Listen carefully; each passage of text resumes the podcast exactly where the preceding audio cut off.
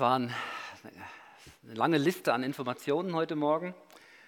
Und jetzt ist das Gleichnis, auf das wir hören, ist auch nochmal eine lange Geschichte mit vielen Informationen. Ihr habt es gerade gehört aus Matthäus 22. Es ist der Text, den ich übernommen habe im Rahmen unserer Serie, wo es um Essen geht. Beim Vorbereiten habe ich dann gemerkt, es ist noch schwierig, den Fokus so aufs Essen zu lenken. Ähm, aber wir machen das jetzt, wie ich das beim Vorbereiten gemacht habe. Wir gehen einfach mal durch die Geschichte durch und schauen, was passiert. Mich dunkelt es ähnlich wie ein, ähm, ein modernes Drama, dass es drei Akte gibt. Und im ersten Akt, da wird eben geschildert, dass der König einlädt zu einer Hochzeitsfeier. Es ist Zeit, dass sein Sohn unter die Haube kommt. Und das war damals nicht so, wie heute Hochzeit gefeiert wird, weniger romantisch, das war damals knallhartes Alltagsgeschäft. Es ging darum, die Macht zu erhalten oder sogar auch die Macht zu erweitern. Und ähm, der Königssohn, der war weit davon entfernt, sich selber seine auserwählte Angebetete auszusuchen. Nee, das äh, lief nach ganz anderen Gesetzen ab. Die Bürger des Landes sind eingeladen. Die sind zunächst eingeladen, von denen man damals erwartete, dass sie eingeladen werden. Das war nicht so, wie wir das aus dem Mittelalter kennen, dass es so einen Adel gab, sondern das waren einfach die Mächtigen. Das waren die, äh, mit denen man sich verbünden wollte, mit denen man zusammen weiter unterwegs sein wollte, äh, vielleicht auch aus befreundeten Städten und äh, Kleinkönigreichen und so weiter. Jedenfalls, als diese Einladung rausging, war völlig sonnenklar, wer da eingeladen wird und wer nicht, nämlich die Privilegierten in diesem Reich des Königs. Dass sie diese Einladung nicht annehmen, ist Ausdruck davon, dass sie den König ablehnen. Ich kann mir das gut vorstellen, dass Jesus, wie Jesus das Gleichnis erzählte, er kommt dann zu der Stelle, ja, er sandte seine Knechte aus, Vers 3, die Gäste, also die Gäste, klar definiert, wer das war, zur Hochzeit zu laden, doch sie wollten nicht kommen. Und an dem Moment werden seine Zuhörer das erste Mal die Luft angehalten haben und, was passiert jetzt? Bis dahin war das Alltagsgeschäft. Doch sie wollten nicht kommen. Und jetzt schwante es den Zuhörern von Jesus schon, dass jetzt was Dramatisches, eine dramatische Wendung in diese Geschichte reinkommt. Dass sie die Einladung ablehnen, ist Ausdruck ihrer Rebellion. Sie akzeptieren die Herrschaft des Königs nicht. Und was dann folgt, das folgt unweigerlich, nämlich es sind bürgerkriegsähnliche Zustände. Menschen werden getötet. Am Ende eskaliert die Situation in der totalen Zerstörung einer ganzen Stadt. Also nicht nur die Mörder werden bestraft, sondern die ganze Stadt wird dem Erdboden gleichgemacht. Das ist Akt 1. Im zweiten Akt findet die Hochzeit dann doch statt, aber mit den ganz gewöhnlichen Leuten von der Straße. Alle ohne Ausnahme sind plötzlich eingeladen. Hier tritt eine Wendung ein in die Geschichte, wo die Zuhörer ähm, denken müssen, was, was passiert jetzt? Das ist ja total merkwürdig sonderbar, seltsam. Und hier machen wir eine Beobachtung, die wir in den Gleichnissen von Jesus noch, äh, äh, also öfters auch machen. Jesus steigt ein mit einer Geschichte, mit einem vergleichenden Bildwort oder wie auch immer, völlig aus dem Alltag herausgegriffen und im ersten Moment denken alle, ja, das kennen wir. Und dann geht es aber nicht lang, bis so ein, eine Merkwürdigkeit hineinkommt. Etwas, das die Alltagserfahrung sprengt, etwas, das man so nicht kennt. Jesus erzählt oft solche Geschichten und Gleichnisse, wo er seine Zuhörer vor den Kopf stößt, provoziert, manchmal ganz stark auch herausfordert und sie eben dann auch zu Entscheidungen auffordert. Total ungewöhnlich, dass alle eingeladen sind zur königlichen Hochzeit. Auffällig ist hier die Bemerkung böse und gute. Das, wird, das ist der Matthäus, der das so besonders hervorhebt. Böse und Gute. Also es gibt keinen Unterschied. Alle können kommen. Dann im Akt 3. Jetzt sind wir schon während des Festes. Jetzt fällt ein Gast auf, der aufgrund seines unpassenden Outfits nicht nur rausgeworfen, sondern hart bestraft wird. Und das ist jetzt schon sehr merkwürdig. Was passiert da? Und merkwürdig ist auch der abschließende Satz, es ist ein Rätselwort, wo Jesus dann sagt, im Blick auf, auf den einen, der wieder rausgeworfen wird, sagt Jesus dann, viele sind berufen, aber wenige sind auserwählt. Also die Geschichte nimmt einen immer zunehmenden, rätselhaften Verlauf und endet dann auch mit diesem Rätselwort. Jetzt möchte ich mit euch eintauchen in die klassische Auslegung, wie man das häufig schon gehört hat. So die Insider unter uns vielleicht schon ein paar hundert Mal, das ist übertrieben, wo man auch in den vielen Kommentaren so lesen kann. Die klassische gewöhnliche Auslegung. Ich gehe da vielleicht jetzt nicht so in die Details rein, aber so mal so eine grundlegende Ausrichtungslinie, ähm, wo wahrscheinlich auch viele erwartet haben, als Martin das erste Mal vorgelesen hat, haben sie gedacht, aha, das kommt jetzt wieder. Äh, was kommt denn da vielleicht? Teil 1, Akt 1. Der König Gott lädt ein zur Hochzeit seines Sohnes Jesus Christus. Logisch, die Knechte sind die Jünger, die rausgehen, um die privilegierten Bürger des Reiches zur Hochzeit einzuladen. Und das sind die Angehörigen des jüdischen Volkes, die seit, seit, ähm, seit vielen Jahrhunderten, seit, seit vielen Zeiten sind sie die, äh, die Angehörige des Volkes Gottes. Sie sind eingeladen, sonnenklar, dass Jesus, der Jude, zu seinem jüdischen Volk kommt und sie zur königlichen Hochzeit einlädt. Aber diese lehnen dann die Einladung nicht nur ab, sie reagieren mit Auflehnung. Der Mord an einigen der königlichen Gesandten, das ist offene Rebellion. Die Bestrafung der Mörder und das Zerstören der Stadt ist das Gericht Gottes über die in Rebellion lebenden Angehörigen seines Volkes. Hier denken viele Ausleger an die Zerstörung Jerusalems im Jahre 70 nach Christus durch die Römer. Und das ist auch eine Merkwürdigkeit in der Auslegungsgeschichte, dass für viele bibelkritisch, äh, bibelkritische Theologen, die mit diesen Texten unterwegs sind, ist das ein Hinweis darauf, dass das Matthäus-Evangelium, und das funktioniert ähnlich auch bei Markus, Lukas und Johannes, erst nach 70, also nach der Zerstörung von Jesus Christus geschrieben äh, sein könnte. Das habe ich lange Zeit als Theologiestudent damals nicht begriffen.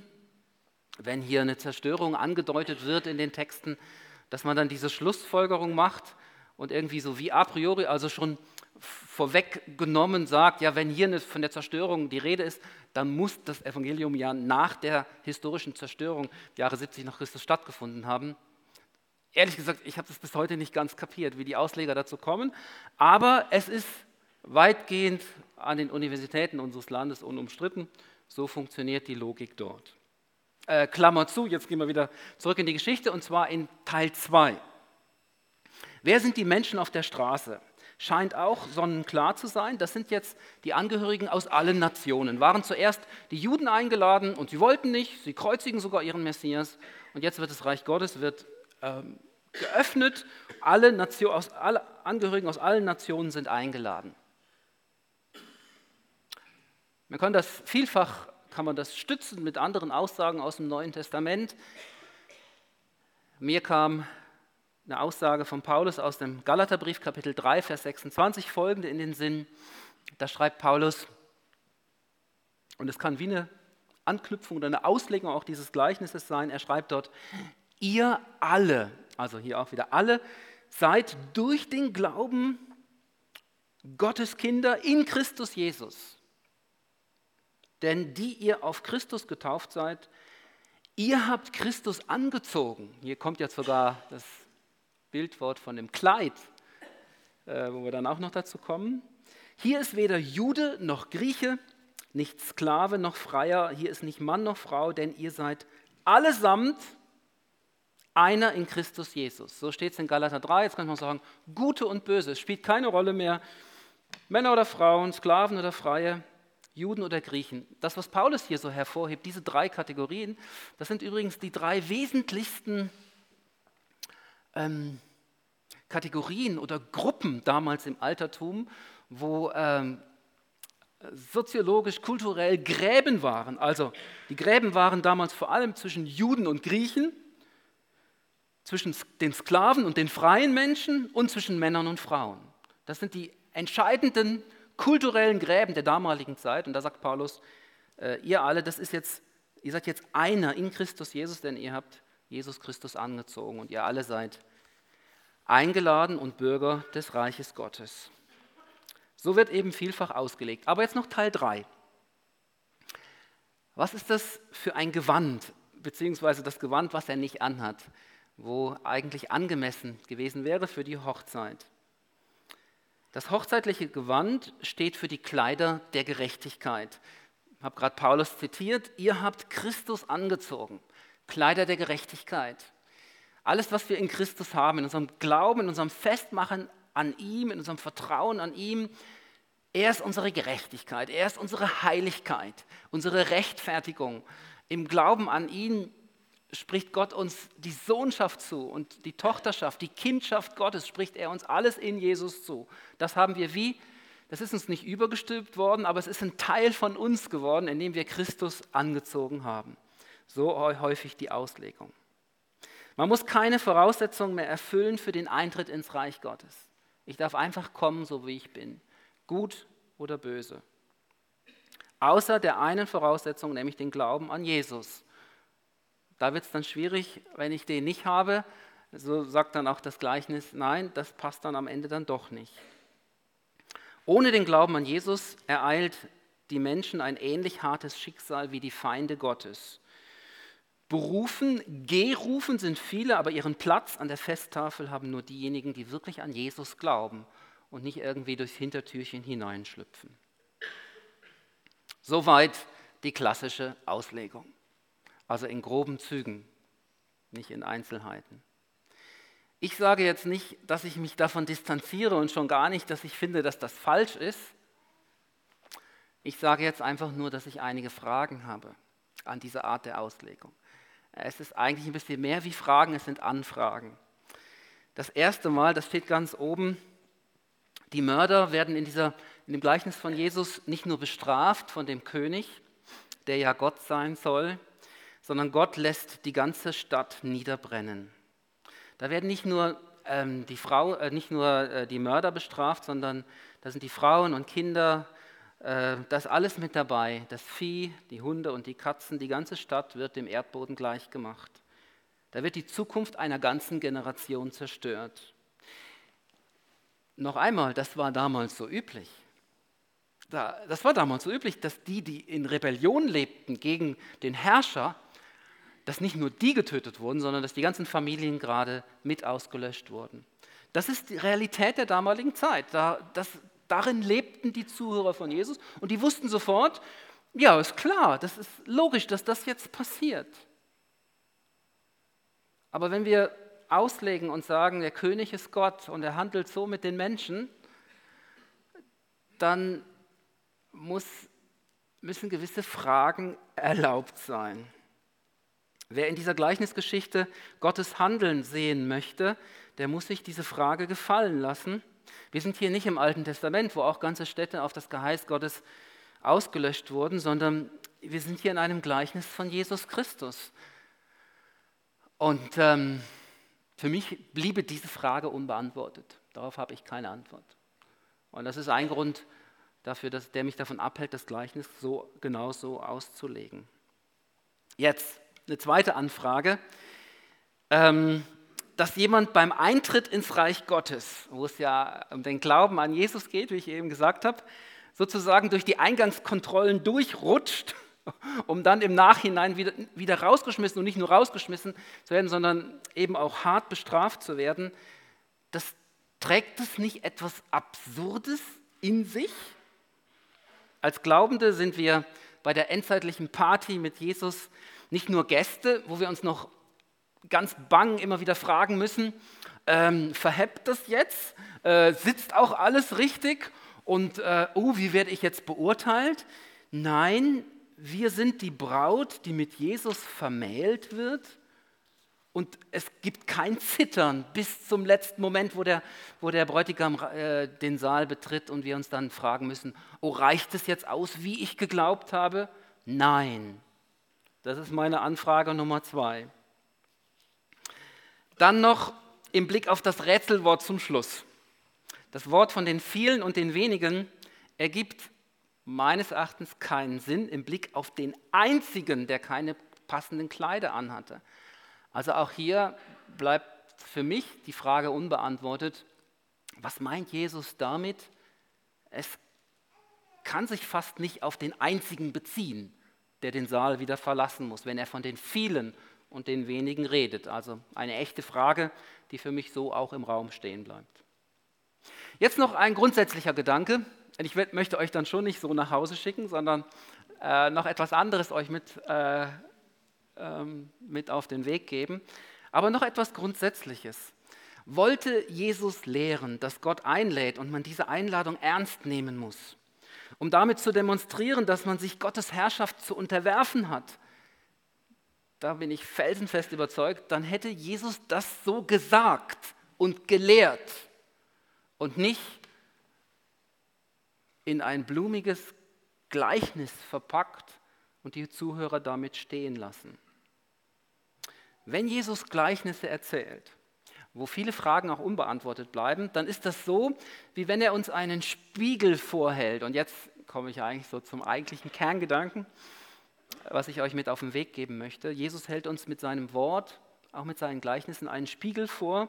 Wir sollen uns selber in seinen Gleichnissen erkennen und die Rollen nicht einfach nur zuteilen. Das sind die Juden, das sind die Nationen, das ist der, der geglaubt hat, aber doch nicht richtig geglaubt hat, so allegorisch und so, das, sondern Jesus sagt, hey, schau mal selber, wo du in dieser Geschichte vorkommst. Wo bist du denn bei der königlichen Hochzeit? Wo siehst du dich?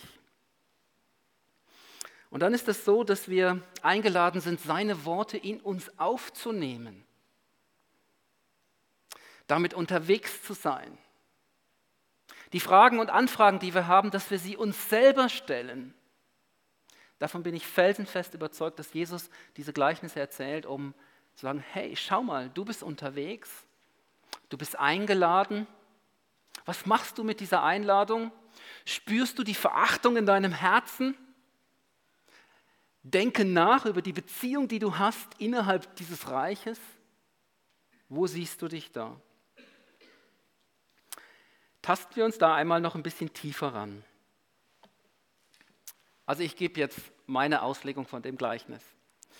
Und ich gebe zu, dass ich die so in keinem Kommentar gefunden habe. Vielleicht äh, liege ich damit falsch, aber hört euch das an und prüft das und nehmt das, was für euch hilfreich ist, mit nach Hause. Ich stelle fest, in dieser Geschichte hat es vor allem zwei Personengruppen. Es hat auch noch andere, da ist die königliche Familie und so, aber es sind vor allem zwei Personengruppen in diesem Gleichnis. Die sind sehr unterschiedlich. Der wesentliche Unterschied besteht, besteht, zunächst darin, dass die einen eingeladen sind, sie sind privilegiert und die anderen sind auf der Straße und sind nicht eingeladen. Und damit gibt es viele Unterschiede. Jetzt stelle ich aber fest, dass diese beiden Personengruppen etwas ganz Wesentliches gemeinsam haben. Und ich bin fast sicher, dass, dass das den wenigsten aufgefallen ist hier heute Morgen, weil ähm, ich habe auch ziemlich lange gebraucht, bis ich das entdeckt habe. Etwas Entscheidendes haben sie gemeinsam. Das sind die privilegierten Gäste, sie sind eingeladen und verweigern die Teilnahme. Jetzt versucht euch mal vorzustellen, wie wäre ihr Leben verlaufen, wenn sie die Einladung angenommen hätten. Ihr Leben wäre ganz normal verlaufen. Sie hätten die Einladung angenommen, sie hätten das Fest genossen, sie hätten damit demonstriert, wir unterstützen äh, den König und sein Reich und die nachfolgende Dynastie, wir sind ganz auf deiner Seite. Sie hätten das getan, was man von ihnen erwartet hätte. Und es wäre ganz normal verlaufen, wenn sie sich so entschieden hätten. Aber jetzt wählen sie die Rebellion und es gibt Krieg und was jetzt, wie es jetzt weitergeht, ist alles andere als normal. Jetzt die andere Gruppe, das sind ja, ich nenne sie mal die Ersatzgeladenen. Ich habe kein besseres Wort gefunden. Sie strömen in Scharen herbei, sie nehmen an der Hochzeit teil. Hätten die Erstgenannten, die Privilegierten, die Einladung angenommen, wäre ihr Leben ebenfalls völlig normal verlaufen, nämlich auf der Straße, bei der Arbeit, im Geschäft, wo auch immer. Es werden hier ein paar Beispiele genannt, auch wie man sich damals so beschäftigte. Die Hochzeit des Königs hätte keinerlei Auswirkung gehabt auf ihren Alltag, außer vielleicht, dass man die Steuern wieder erhöht hätte, weil irgendjemand muss ja die Zeche bezahlen, wenn die obersten, damals waren es nicht 10.000, sondern die obersten 1.000 vielleicht, so ähm, ausschweifenden Lebensstil genießen. Aber jetzt, dadurch, dass sie sich entscheiden, der unerwarteten Einladung zu folgen, ändert sich ihr Leben grundsätzlich und nimmt einen Verlauf, den sie sich niemals erträumt hätten. Sie können einfach genießen, sie können sich satt essen, sie sind dabei, sie werden sich gefragt haben, ups, wohin, wohin führt diese Geschichte noch mit uns? Es ist ja völlig unerwartet, was wir jetzt erleben können. Das hat es ja noch nie gegeben. Aber sie waren dabei. Für beide Gruppen bedeutet die Hochzeit einen radikalen Umbruch ihres Alltagslebens. Konntet ihr mir folgen so weit? Ganz gleich, wie sie sich entscheiden oder wie ich mich entscheide, ob ich zu der einen Gruppe oder zu der anderen Gruppe jetzt gehöre, wo ich mich am ehesten sehe, es durchbricht meine Alltagsroutine. Und ich sage euch, das ist ein wesentliches Merkmal vom Reich Gottes. Wenn Jesus meinem Leben anklopft, dann bleibt kein Stein auf dem anderen. Natürlich bleibe ich auch noch der Alte. Es ist nicht alles neu von heute auf morgen. Aber ich sage euch, wenn er in mein Leben hineinkommt oder wenn ich seiner Einladung folge, dann durchbricht das meine Routine. Dann stellt er mein Leben auf den Kopf. Und das sehe ich hier in dieser Geschichte. Das Abenteuer Glauben beginnt. Ich gehöre dazu, also wenn ich mir jetzt hier zu der ersten Gruppe zähle, ich gehöre dazu, ich bin privilegiert, ich bin diesem König zugehörig, das Reich Gottes ist jetzt da, es ist ein Grund zum Feiern. Also wenn ich der Einladung folge, wir feiern Gottesdienste. Gottesdienste dürfen niemals zur Routine werden. Wenn Jesus in unsere Gottesdienste hineinkommt, dann wird gefeiert dann durchbricht er die gottesdienstliche Routine.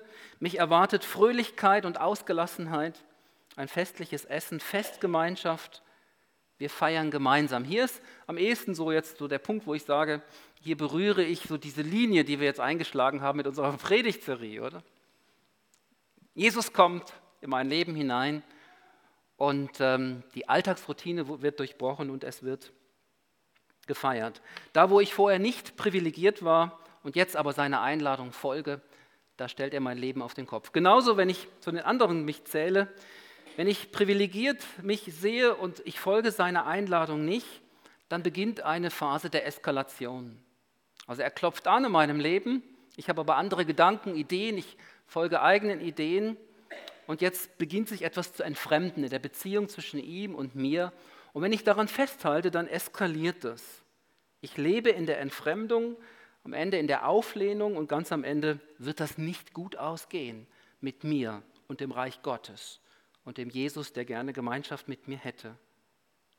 Es beginnt mit der Verachtung und diese hat viele Gesichter. Schauen wir uns das mal an. Ähm, zum Beispiel in Vers 3. Sie wollten nicht kommen. Das klingt noch ziemlich neutral und dann steigert sich das. In Vers 5 heißt es, sie verachteten das, also die Einladung, die Gemeinschaft mit dem Königssohn. Eigentlich verachteten sie ihn. Und dann weiter in Vers 6, ähm, da heißt es dann, sie ergriffen seine Knechte, verhöhnten und sie töteten sie. Und dann im Vers 11, dieser geheimnisvolle der den Saal wieder verlassen muss, der hatte kein hochzeitliches Gewand an. Auch eine Form von Verachtung. Das ist wie eine rote Linie, die sich jetzt so durchzieht. Das eine ist, das Reich Gottes stellt meinen Alltag auf den Kopf. Und das andere, wo ich in dem Gleichnis sehe, das ist wie so eine Linie, wo von Verachtung spricht. Ähm, eine passive Verachtung, sie wollten nicht kommen, eine aggressive Verachtung, die, es, die, die darin gipfelt, dass, dass die Knechte getötet werden. Und dann der, der, der einfach nicht das richtige Gewand anhatte, das nenne ich mal so eine, eine wie unbeteiligte, eine unbewusste Verachtung. Wusstest du, dass du, dass du dich selber, dass du deine, deine Nächsten, dass du Gott verachten kannst auf eine ganz passive oder auch unbewusste Art und Weise. Du musst gar nichts Falsches tun. Du kannst sogar der Einladung folgen. Du sitzt am richtigen Ort, aber in deinem Herzen regiert Verachtung. Was ist das für eine Verachtung? Es, ist, es kann eine Art von Gottesverachtung sein. Es kann aber auch sein, dass, dass das sehr viel mit deinem eigenen Leben zu tun hat. Dass es Verachtung ist, wie du über dich selber denkst, wie du über dich selber empfindest. Und das kann ganz zart beseitet sein aber eine Herrschaft ausüben in deinem Herzen. Und du machst alles richtig oder alles falsch, sitzt am richtigen Ort oder am falschen Ort. Gott schaut gar nicht auf das, wo du sitzt oder was du tust oder machst. Er schaut dein Herz an. Und wenn dort die Verachtung regiert, dann wirst du am Ende ein Problem haben mit dem Reich Gottes und mit Jesus. Jesus begegnet dir und lädt dich ein, durch seine Gleichnisse dein eigenes Leben anzuschauen. Es nicht nur richtig, lehrmäßig, dogmatisch einzuordnen, sondern dein eigenes Leben anzuschauen. Ich sagte es bereits. Und wenn du dein eigenes Leben anschaust, dann siehst du nicht nur schöne Dinge, sondern du siehst in deinem Herzen auch diese Art von Verachtung in, einer, in verschiedenen Facetten. Aber das ist eine Linie, die ich in dieser ganzen Geschichte durchgezogen sehe bis zum Schluss. Dass er sich nicht richtig gekleidet hat, das ist Ausdruck von Verachtung. Das war dem Schnurzpieps egal, äh, ob er jetzt dem Königssohn damit eine Freude machte oder nicht. Gedankenlose Verachtung nenne ich das jetzt mal. Die passive, die wird schon vorher erwähnt, er ist einfach gedankenlos. Aber es ist trotzdem Verachtung und deswegen hat er keinen Platz hier am Tisch des Königs. Also ich bin eingeladen mein eigenes Leben anzuschauen. Und dann, äh, Martin, du bist so pointiert in den Gottesdienst eingestiegen. Ich möchte das jetzt aufgreifen, um pointiert aus meiner Predigt auszusteigen. Ähm, Gott kennt also das Vergangene. Gib ihm deine Gegenwart. Gib ihm das Gute und das Böse. Halte ihm deine eigene Verachtung im Herzen hin und er wird für dein Morgen sorgen, er wird für dich sorgen. Er nimmt dich gut und böse auf und er sorgt für den Rest. Aber gib ihm das und halte es nicht fest für dich selber.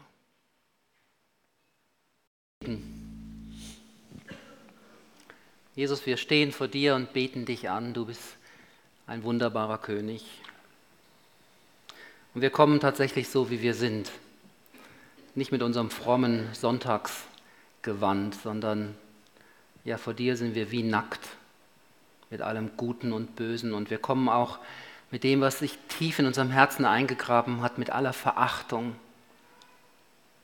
Alles, was sich so angesammelt hat im Laufe der Jahre, vor allem auch in unserer Kindheit oder am Arbeitsplatz, wo oft mit harten Bandagen gekämpft wird. Herr, wir kommen damit und wir wissen nicht, wohin damit. Wir werden das nicht los. Unsere Hoffnung ist es, dass du bei uns stehen bleibst und dich dieser Dinge annimmst. Du kennst uns zutiefst, weil du bist der Schöpfer, dir ist nichts verborgen. Und du sprichst so ein deutliches Ja aus zu uns. Deine Einladung ist so wunderbar. Und so halten wir dir unser Herz hin und danken dir, dass heute etwas anfangen darf, was bis in Ewigkeit fortgeführt wird unter deinen guten Händen. Dass du wieder gut machst, was wir im Verlauf unseres Lebens nicht gut gemacht haben oder andere nicht gut gemacht haben an uns. Du füllst diesen Schlund der Verachtung auf mit Wertschätzung, mit Ehre und mit Würde. Oh, und so ist es gut, bei dir zu sein, ab heute und dann auch in alle Zukunft. an deinem Tisch zu sitzen und die Gemeinschaft mit dir zuzulassen, zu riskieren und sich aber auch nicht zuletzt daran zu freuen und das zu genießen. Du bist ein wunderbarer Freund. Amen.